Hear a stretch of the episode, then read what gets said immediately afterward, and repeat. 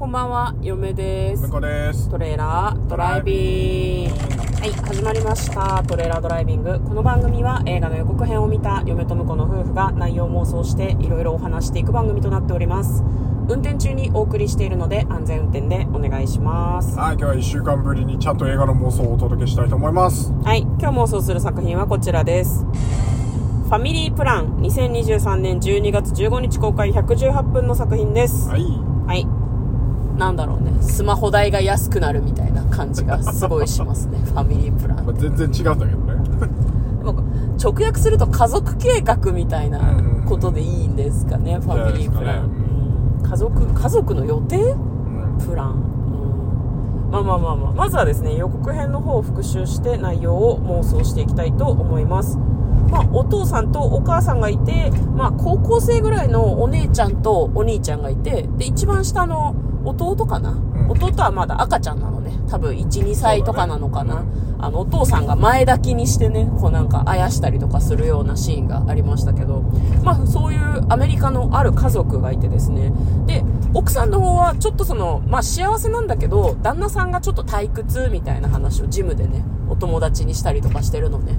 いい人なんだけど、なんかこう、なんだろうな、面白みがないというか、みたいなことを言ってるんだけど、でも実は旦那さんは、以前、殺し屋をやってたらしいのね。ね。でももう殺し屋は引退して今は普通の仕事をしながら家族と一緒に生活するっていうことをやっております。だから本当はものすごい強いしなんだろうな赤ちゃんのおしめ変えたりするのとかもなんか銃の早打ちみたいな感じでシュパパパパってできたりとかして結構すごい人なんだけどでもその家族にそれを伝えると多分その家族に害が及んだりとかするだろうからわざわざ言ってないみたいなことらしいんだけどでもある日自宅にその殺し屋時代の仲間がやってくるのかな？違うスーパーだ。スーパーで赤ちゃんを連れて買い物してたらその昔の殺し屋仲間と鉢合わせしてしまって戦いになるのでもその時はボコボコにしてさっとその場を立ち去るんだけどで家族にはその自分の事情を言うことはできないからラスベガスに休暇だ！遊びに行こう！って言って車で行くんですよね。でもそれは殺し屋仲間から逃げるため。なんですよね。でまああの彼の足取りを追って殺し屋たちも、えーラスベガスにやってきてしまってさあ大変というような感じの予告編でございました。では内容の方妄想していきましょう。トレーラードライビング。はい。はい。ね。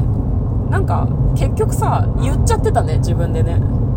殺し屋時代の仲間が来ていて危ないんだって、うん。うん。家族にね。ね。全然信じてなかったね。あの銃で撃たれるまで そう笑ってたもんね。でもまあお父さんがきっとみんな守ってあげるんだろうなっていうような感じのすごくこうコメディっぽい感じのアクション映画なのかなという感じでしたね、うん、まあハッピーエンドなんだろうなっていう感じはすごくありましたけどね。そうね。あの、なんか、いろんなこう、結構見見たことある映画のエッセンスが詰め込まれてるなっていう。おー。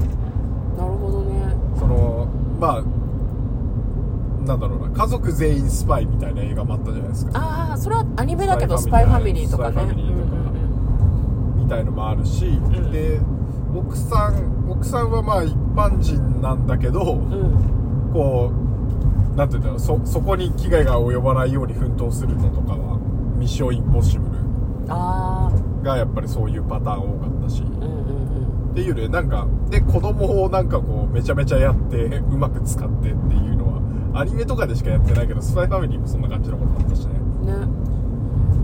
だその辺うまくこうなんかこコメディチックなところもやっぱり入れてエンタメとしてなんか楽しませてくれそうだなっていうのがすごいいいですねねまあなんか家族は別に何かこうなりわいとしてあるわけではないと思うのでちょっとでもコメディっぽく奥さんが何かこうキャーって言って振り回した瞬間にそれが殺し屋の顔に当たってとかで意外と最後の最後お父さんがピンチになったりした時にみんなが協力して助けてくれるみたいなうん。のでもいいのかな。スーパーお父さんでみんなを守るっていうのがその中盤以降までの展開でクライマックスはなんか結局みんなが力を合わせて助けてくれるみたいなことでもいいのかなと思いますね,、うん、ねでお父さんもなんだろうな。優しいお父さんだけどつまらないっていうのがまあ今回で払拭されるのかな。そうなんだろう刺激的になっていくっていうのねなんか今何の仕事してるのか分かんないけど意外とその殺し屋時代のスキルを活かせてないのかもしれないから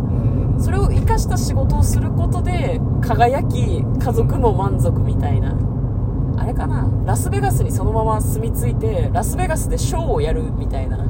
ああなるほどね。ショーもいいし、まあ、ボディーガードとかでもいいかもね。あーでボディーガードはさ危ないじゃん。結まあね。局継続してさ、だからそのもともと仲間だった殺し屋ファミリーを一網打尽にしたことでもうその誰にも狙われる心配がなくなりラスベガスで元殺し屋によるショーみたいなああそうそうそう、を実際にやれるんじゃないのかな。まあ、だからこのでもこの流れで言ったらなんかあの殺し屋をみんな狙って、殺し屋の人たちも実はこうなんだろうなみんな影を畳んでて。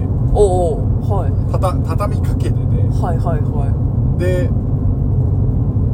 なんだろうな畳みかけかかってるから大きい仕事をやるために彼をこい、うんうなんだろう仲間に引き戻そうとしてるとか。ああ殺そうとしてるんじゃなくてて。引き戻そうとしてるのか、ででも家族が一番大事だから、ん。あのそんな俺はもう家業には戻らないみたいなうん。感じに逃げてる気がするんで。ラストは倒すんだけど殺し屋仲間全員あの殺すわけじゃなくてうん。うまい具合に倒してまあ子供もいるからね。うんうんうん相手を全部殺しちゃったみたいなのもあんま良くないだあろう教育上確かにね。だから全員倒した上でうん。あの彼が組織のボスになってうん。ラスベガスで、ん。あの殺し元殺し屋たちのボディーガード集団を作って。ああなるほど。でいいじゃないですか。あの言う言うあの結構力のある殺し屋は、まあ、集まってるから、うんうんうん。まあ、あの逆に殺しを依頼されてあ誰々さんが狙ってる依頼が来ましたよっていうので それって談合とかそそうういそううそうあれじゃそうそうないのそういう感じで。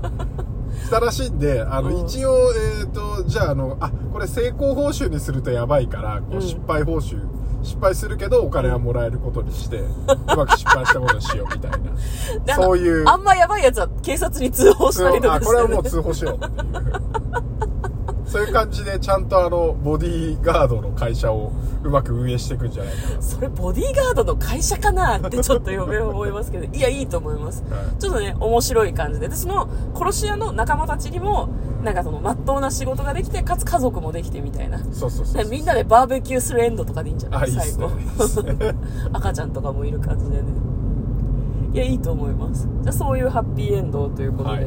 これあれですね。アップルアップル TV プラスで2023年12月15日から配信ということなのでちょっとあ映画館でやるやつじゃないの？かうーんなのかな？劇場でやるのかどうかっていうのがちょっと何ともわからないんですけど、ね、あのかなり見やすそうですね。アップルなんだアップル TV みたいなのに加入すればまあ見れるのかなという感じなので劇場に行きづらい人もまあ見やすい映画なのかななどと考えております。はい。はい。という感じで妄想してみました。以上で月曜日のトレーラードライビングは終わりです。嫁とトレーラードライビングまったね